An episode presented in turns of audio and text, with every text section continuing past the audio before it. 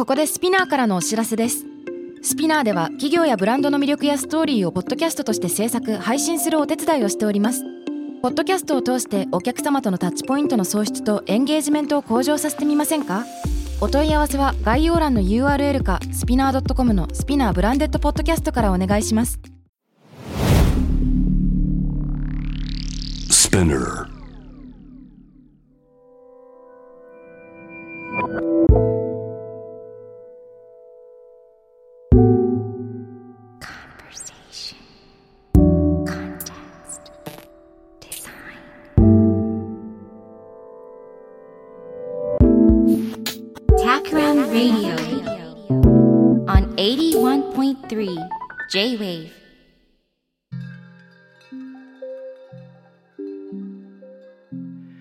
渡邉康太郎がナビゲートしている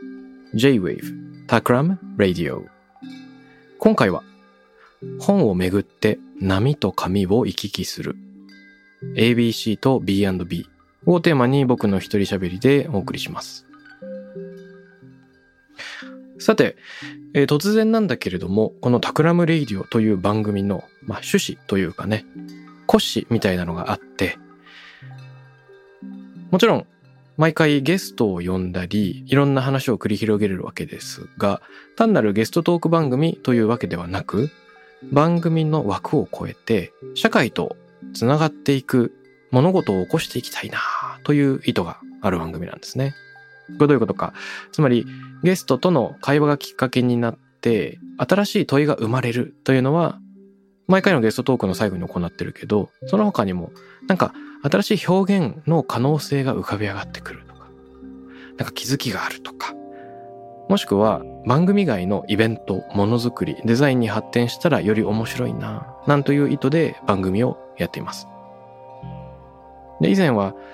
例えばそうだな、タクラムのモーリーというプロダクトデザイナーの人を読んだ時はですね、絵を描いている時、スケッチをしている時のその鉛筆の運び、シャッシャッシャッって、その音自体がなんか気持ちいいよね、とか言って、ASMR 的にデッサンをしている時の音に着目したなんか音声作品みたいなのを作ってみたことがありましたね。もしくは、サウンドデザイナーの Q ちゃん。Q ちゃんにはこの Takram Radio のオープニングで聴けるジングル作ってもらったりもしていますよね。なんで、 Takram の人が何かものを作るとかゲストの人と新しいコンセプトを作る。まあ、そんなことをこれまでもやってきているんだけれども、去年、島光一郎さん、博報堂ケトルの代表で、いや、博報堂本体の執行役員でもある島さんにゲストで来てもらう中で、いろんなお話で盛り上がりました。で、僕も島さんも無駄が好きとかね、本が好きっていう共通点があるんで、なんか本で面白いことやりたいねと話していた。で、さらには、その直後に、えーヨッシーとマリアさんって僕は呼んでるんですが、 Takram メンバー2人にも来てもらって盛り上がった経緯があり、島さんとですね、 Takram Radio 派生のリアルイベントを2つ行っちゃおうと。まあ、そんな計画を立ち上げちゃったんですね。まさか、一人のゲストの人との関係で、まあ、2つの流れが生まれてくるとは、というところで番組外の企画が登場しています。なので今回はその2つのイベント両方紹介してみようかなと思うんですね。どちらもリアル書店と連動した選書とトークイベントの企画になっています。一つは表参道にある青山ブックセンター。もう一つは下北沢にある本屋 B&B なんですね。どちらもこの放送時点で第1回が終わったところで、なんと3回連続シリーズなんです。だからまだ第2回、第3回と残っているわけなんだけれども、これちょっとすごくないですか？島さん一人とトークをご一緒したら、つまり合計6回のトークに派生してしまったというね。まさかの。で、えっと、第1回の模様をお届けしながら、まあ、今後どんな展開があり得るかなとか、まあ、なんでこんなことになっちゃったんだっけなといったことを、第1回の音声も交えながら今日はご紹介していきたいと思っています。ということで番組から派生した本にまつわるイベント。まず B&B の方から紹介してみようと思います。実は4月8日にトークイベントを行ったんですが、これは本屋 B&B 下北沢にある店舗からオンライン配信のイベントやったんですよね。登壇していたのは B&B の共同創業者である内沼慎太郎さん。内沼さんがファシリテーター司会として登壇してくれました。タクラムからはヨッシーこと柳井義文さん、マリアさんこと、えー、清水マリアさん。そして、えー、渡辺幸太郎私の3人だったんですね。で、最初もお伝えした通り、島光一郎さんのゲストトークの直後に、えー、タクラム側のメンバーとして参加してくれたのがこの二人でした。でね、単にトークを行ったというわけじゃないんですよ。実はタクラムと本屋 B&B のコラボフェアというのを4月の間展開したんですね。これもデザイン？というまあ、デザインの後にびっくりマークとハテナマークがつくんだけど、これもデザイン？というテーマで、えー、タクラムの複数人のメンバーが選書を行ってるんですね。これどういうことかというと、本のタイトルにデザインという言葉は入っていないけれども、見方によってはこれも十分デザインなんじゃないの？と思う本を一人2冊ずつ選ぶ。それをタクラムメンバーの選書コメント付きで展示販売する。ということを、え、本屋 B&B のその下北沢のお店で一つ宝ム島を作ってもらって行ったんですね。ちなみにどんなメンバーが出ていたかというと、デザイナーでは菅野めぐみさん、藤吉健さん、半沢智郎さん、田川金也さん。この4人、えー、誰も、Takram Radio のゲストで来てもらったことありますよね。そして、リクルーティングマネージャーの山本優子さん、ユーコスなんて呼ばれてますけれども、そしてビジネスマネージャーの竹澤壮子さん。加えて編集者の矢野隆文さんも参加しています。つまり何人になるんだろう。合計僕も入れて10人の Takram メンバーがこれもデザインをテーマに20冊選んだっていうことになりますね。幅広いですよ。絵本から映画論まで入っているし、漫画から詩集まであるし、内容も医学、言語学、生物進化、小説も編集に関する本もある。いろんな本があるんですよ。で、それぞれ直接はデザインじゃないんだけれども、なんでデザインなのかってコメントがね、寄せられてるんだけど、このイベントで印象に残ったことといえば、とにかく内沼さんのファシリテーション、進行が秀逸でした。どういうことか。あのね、これもデザインというテーマでトークをすると、ともすると、あれもデザイン、これもデザイン、こっちもデザイン、みたいな風に何でもデザインになっちゃいがちなんじゃないかと。で、そうすると逆に分かりづらいから、皆さんの本を紹介してもらう前に、登壇者タクラムの3人が考える、そもそもデザインとはという話をしてくれませんか？というのが、内沼さんからの冒頭の振りだったんですね。いやー、これはね、聞き手のことや進行全体を俯瞰した視点で、トークの進行としてめちゃくちゃ冴えてるなと感動して勉強になってしまいました。で、僕自身はちょっとしどろもどろだったのかもしれませんが、特にヨッシーのデザインの定義とその後の本の紹介の結びつきが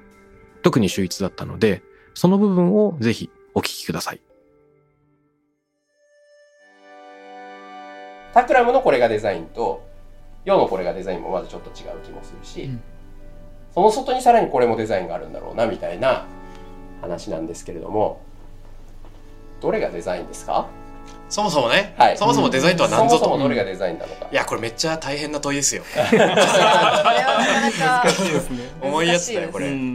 皆さんのご意見を伺いたいのですが。うむじゃあよし言っちゃってください。最初に。はい。最初に振られ最初に。振られがちな。いやこれ本当いろんなもう人それぞれの多分デザインの考えがあるんですけど、まあ僕がまあ今日々なんというかやりながらこう迷いながらではありますけど、今の段階で思ってることで言うとすごくまあ大前提として人間が意図して作ったものっていうのがすごく大前提にある。でその先に人間が何かをこう作るときに、その先にこう人間を思い浮かべながら、うん、か人がつくこれを使うともしくは、まあ、読むとでもですし、うん、これここにいるとどう思うかみたいな感情に対してこう想像力を働かせながらうん。作っていくものっていうのが、なるほどね。なんか。デザインなんじゃないか、すごく漠然としてますけど、うん。人が人のことを思って作るものっうん。ていうのがすごく大きな意味でのデザインなのかなと。いいこと言う。うん。いいこと言う。なるほど。人の使う人のことを思う。ああ、いいこと言う。うん。なるほど。あいいですね。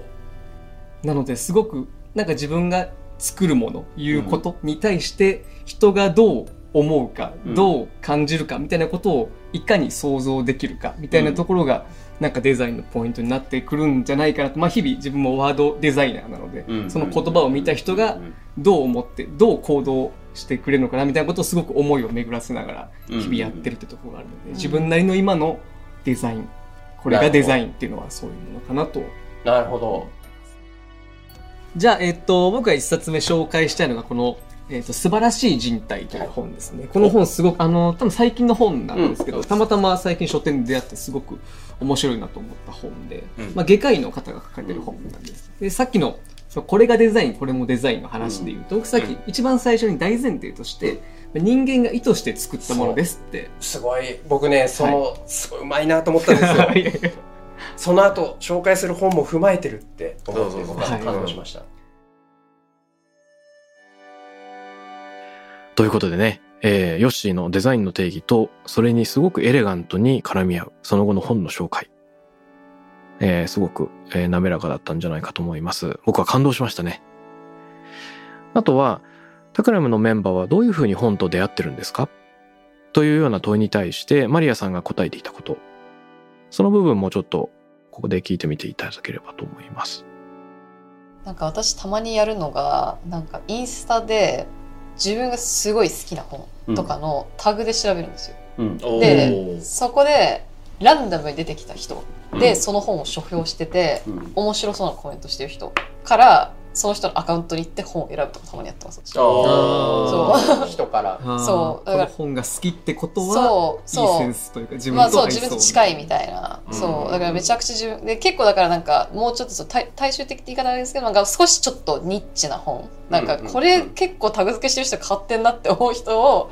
なんか本をハッシュタグとかやるとたまに出てくるんですよね。うん。なんかで結構そういうなんか割とそういうまあ書評家みたいな全然そんな著名な方ではなくても本当に一般の方うん。のなんか視点で結構みんなさん意外と面白い本を選ばれてたりするんで。うん。そう。なんか自分はたまにそういう調べ方とかします。でもなんかそんな調べ方昔だったら絶対できなかったなみたそいうなそう。私も完全になんかブックオフでなんか1おっしゃって時間ましたね。そう、ん。ブックオフに行ってなんか1時間ぐらいそこでずっと立ち読みしてるみたいな超迷惑客みたいなうん。ことをなんかずっとやってたんでなんか中学生とかの時とかは、わ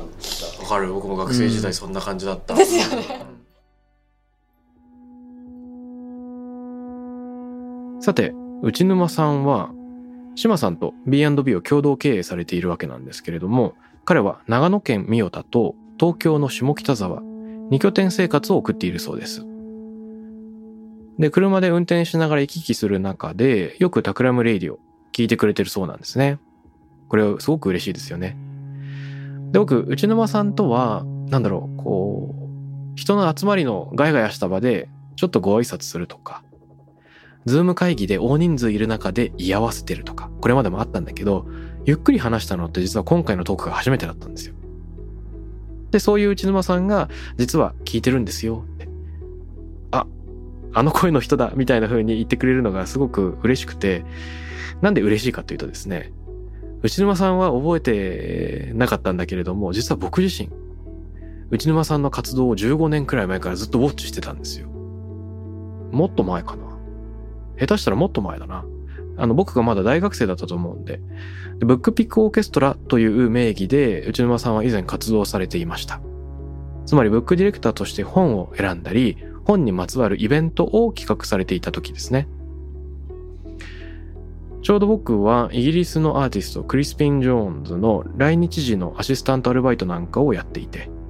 えー横浜のバンクアートに足しげく通っていた頃なんじゃないかと思うんだけれども、そのバンクアートに彼が選書した本のコーナーがあったんですよ。でそこで古本を求めたりしたなという思い出があって、これ内沼さんご本人には話したことがなかったんですが今回イベント本番中にそれを直接伝えるというシーンがあったりもしました。さてこんな風にいろいろ盛り上がったんだけれども内沼さんから振られた別のトピックがありました。もしこんな本屋があったらいいなとか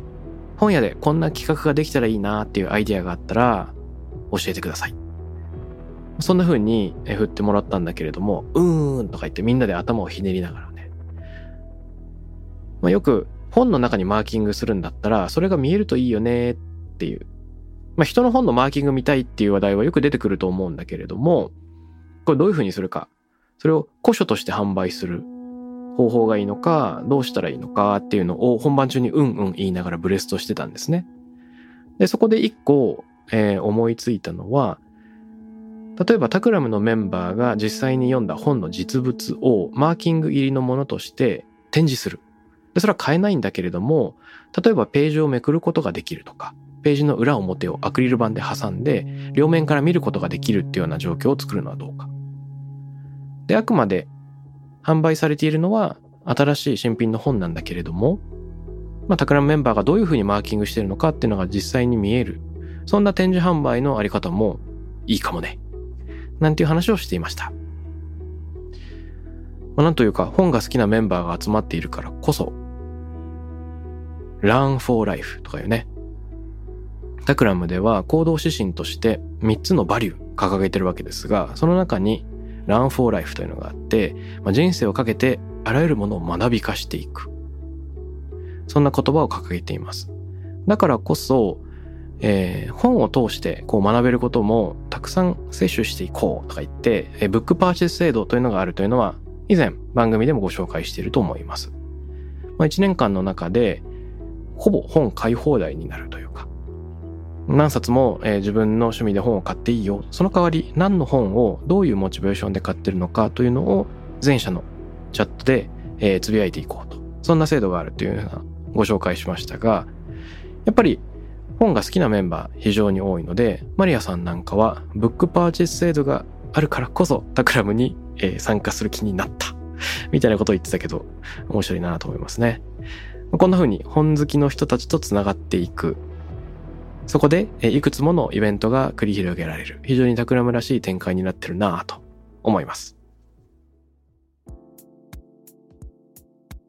ということで、本にまつわるイベント、二つ目ですね。青山ブックセンターで行われている、これも連続企画。博報堂ケトル代表のクリエイティブディレクター、島光一郎さんと僕の二人で連続3回の読書会をやっていこう。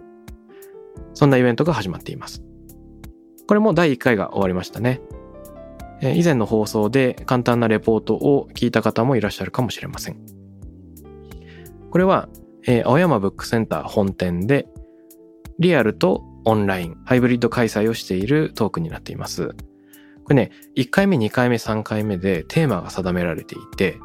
そのテーマに沿って島さんと僕が1冊ずつ本を持ち寄り、相手の本は事前に読まなくてもいいので、まあ、プレゼンし合う。そこからいろんな派生する、まあ、妄想とか連想を広げていく、そんな読書会になっています。1回目のテーマは手段と目的。2回目、これから開催しますが、悲劇と喜劇。で、第3回目は能動と受動。でね、こうなんとも渋いラインナップですよね。このインスタントにバズるとか、わかりやすくてバズるとかっていった、そういった要素が全くなさそうな3つのテーマ。渋い流れになってしまいました。これね、意外に3回投資券をね、3回投資で買ってくれてる人がいるんですよ。これ投資券販売しませんかって、アイマブックセンター店長の山下さんに提案したら、いや、未来の予定入れたがる人あんまいないんでどうかなとか言ってたんですけど、意外や、皆さんお暇みたい。とか言って、えー、冗談ですが。で、第1回、手段と目的のテーマね。これも非常に盛り上がりました。すごく地味なテーマではあるから、一見人が集まるか不安だったんだけど、まあ数十人の人が集まってくれましたね。よくビジネスの現場では、まあ、パーパス経営なんていうキーワードが言われるだけあって、個人が、もしくは組織が目指すべき方向をしっかり定めようと。目的意識をはっきりしようということでビジョンを定める。ミッションを定める。目的ってすごく大事ですよね。目的があるからこそ、組織にたくさん人がいても、同じ方向を目指すことができるし、モチベーションを発揮することができる。一方で、えー手段にとらわれすぎてしまうと、そこにこだわってもしょうがないよ。手段をも目的化しすぎてしまうと、なんか沼にはまってしまうよと。そういうふうに指摘されることもあるんですね。で、えーここにちょっと対立構造があって、しばしば優秀な職人さんとか優秀な技を持ってる人って手段を目的化しすぎているからこそ道を極めているっていう場合もあるわけですよ。で、また時代の流れによって組織は目的を変えなければいけないこともあるので目的至上主義になってしまうと実は難しいこともある。だから目的が偉いの？手段が偉いの？で、当然どちらも大事という結論にはなるんだけれども、その解像度を上げるようなトークをやってみたいな。ということで、えー以前は超相対性理論のポッドキャストでも取り上げていたテーマだったんだけども、島さんと一緒にまた別の考え方で、これを掘り下げてみようということになったんですね。とにかく印象に残ったのは、冒頭の島さんのご挨拶でした。志麻さん冒頭でですね、来場者の皆さんに声掛けするんですけど、全国の手段と目的ファンの皆様、ようこそとか言って迎えるんですよ。で、手段と目的ファンの皆さんなんてまあいるわけないんだけれども、まあニッチな趣味で集ってしまった、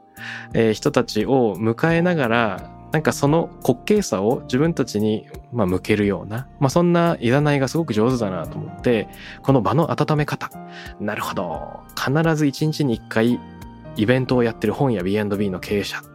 さすがのこの来場者の人との戯れ方だなと、もう舌を巻きました。そして、やっぱり島さんらしく、どんどんどんどんこう連想でね、思い起こされる雑学とか、えー一見役に立たない地を展開してくれるんですよ。例えば、インカ帝国の霊的な場所で2つの川が合流するとかね。で、そういったもうどんどん脱線していくし、僕の話が途中でどんどん島さんが入ってきちゃうという、まあ脱線事故がたくさん起こるんですけれども、そのこと自体を来場者の皆さんがこうニコニコしながら見守ってくれつつ、島さんも、やっぱりこういう脱線こそ命だよね、と言って。脱線を許容していってほしいよね。手段と目的の話以外がみんなのテイクアウェイになるかもしれないよね、と。そういうふうに言ってくれました。彼はツイッター見ると何々も覚えていかなくっちゃっていうようなすごく面白い雑談を日々、えー投稿して貯めていってるんだけれども、それ単体では何の役にも立たない。そんなオーラが漂っています。でも彼は日々無数の企画を立ち上げていて、その中には一見結びつかないような知が有機的に結びついて、突然面白い企画のネットワークをなす。イノベーションってしばしば絶対に一緒にならないと思っていた二つを組み合わせることから生まれたりしますよね。そういう意味で、えー一見無駄に見えてしまうような活動の積み重ねが何か偉大なるものにつながっていく、えーそんなきっかけを連想させるようなその無駄、これからもあの島さんと一緒に大事にしていきたいなと僕自身も思っています。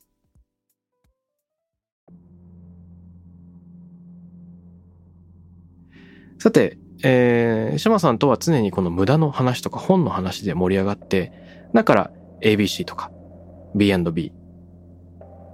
この二つの場所でのテーマにつながっていったんだけれども、えー本で連想するエピソードが一つあります。ちょっと紹介したいんだけれども、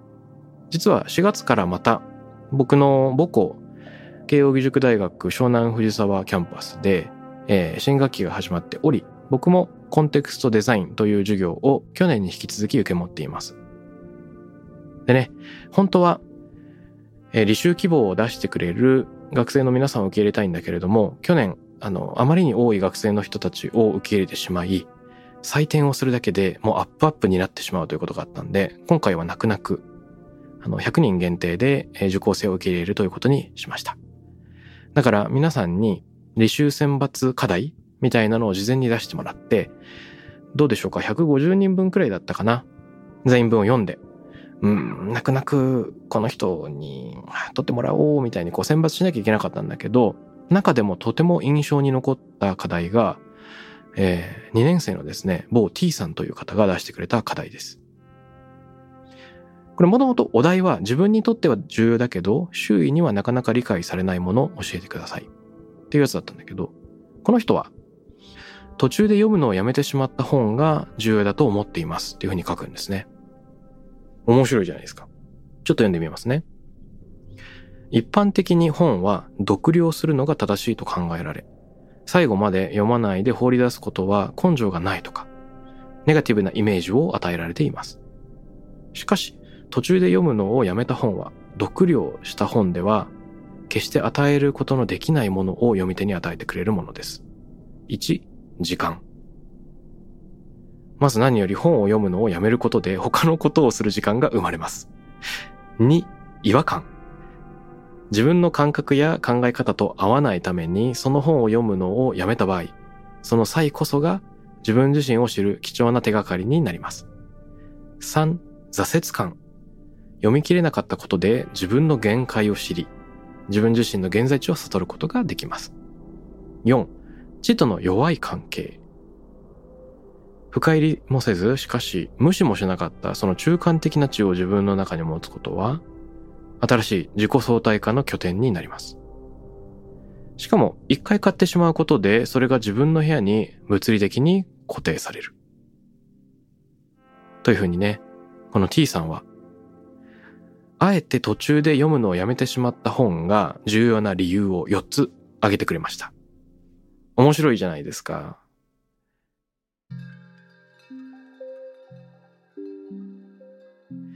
すぐ連想するのは PL バイアールによる読んでいない本について堂々と語る方法という本ですね。以前ラジオでも話したことあるんだけど、哲学者の PL バイアールがまさに全然読んでない本についても堂々と語れるんだよと。それをあの相手別に章立てして語っている本があります。著者に向かって読んでない本について語るとか、恋人に向かって大勢の前で、愛する人の前で。そして、えー全然読んだことのない本について語るとか、ざっと読んだ本について語る。人から聞いたことがあるだけの本について語る。もしくは、読んだけど忘れてしまった本について語る。まあ、なんていうような章立てになってるんですね。これすごく面白い。バイヤールが言ってるのは、そもそも完全に読むなんてことはできないんであると。著者の考えを完全にフォローすることはできないし、覚えておくこともできない。だから完璧な読書という縛りもしくは制約みたいなものから解き放たれて、中途半端な読みしかできないんだから、中途半端な読みで本について語っていこうよ。まあそういった主張なんですね。これって読んでいない本についてというと結構ショッキングに聞こえるけれども、でも、まあ哲学の世界だと一見ショッキングに聞こえるテーゼってたくさん出てくるよね。例えば、哲学者の千葉正也さんが勉強の哲学っていう本を書いてるけれども、あの本のショッキングな内容は、例えば勉強というのは獲得ではなく喪失であるっていうふうに言うんだよね。まあ、人はしばしば勉強するっていうのは新しい知識を得るから何かを得ていく、摂取していくことだと思いがちなんだけど、そうじゃないと。勉強によってこれまで簡単に乗れた仲間と打ち解けられたあのかつての自分みたいなものを手放さなきゃいけない。かつての自分を手放すっていうような意味において勉強とは常に喪失なんであると。そういうふうに言うんですね。でも、うん、普段僕たちが直感的に信じていることの、まあ、正反対のアプローチの中でどんどん新たな気づきが開かれていくというのは、まあ、ある種哲学的なテーゼの一つのアプローチなのかもしれません。そういう意味で、えーこの環境情報学部2年の T さんの選抜課題は、途中で読むのをやめてしまった本という一見後ろめたく感じるものに新たな光を当てるすごく面白い切り口で哲学的ですらある。まあ、そういうふうに思えたんですね。いやー、本になると話題が絶えないし、イベントも無限にできる。そんな気がしていますが、これからも、 Takram、そして、えー、島さんとのつながりをきっかけに生まれたトークイベント続いていきます。オンラインでも、リアル会場でもご参加いただけるんじゃないかなと思っています。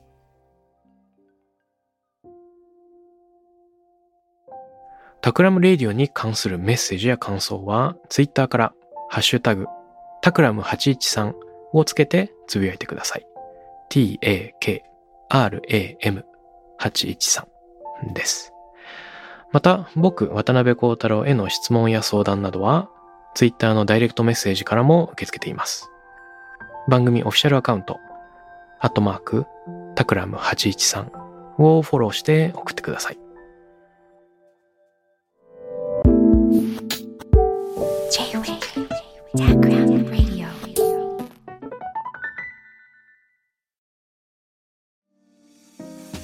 ここで SPINEAR からのお知らせです現在さまざまな企業のブランデッドポッドキャストを制作している SPINEAR では自社開発したポッドキャスト管理システム Sonicbowl を用いたオリジナルのアンケートを実施しています。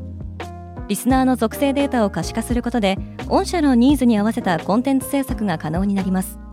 SPINEAR ホームページ内のコンタクトよりまずはお問い合わせください。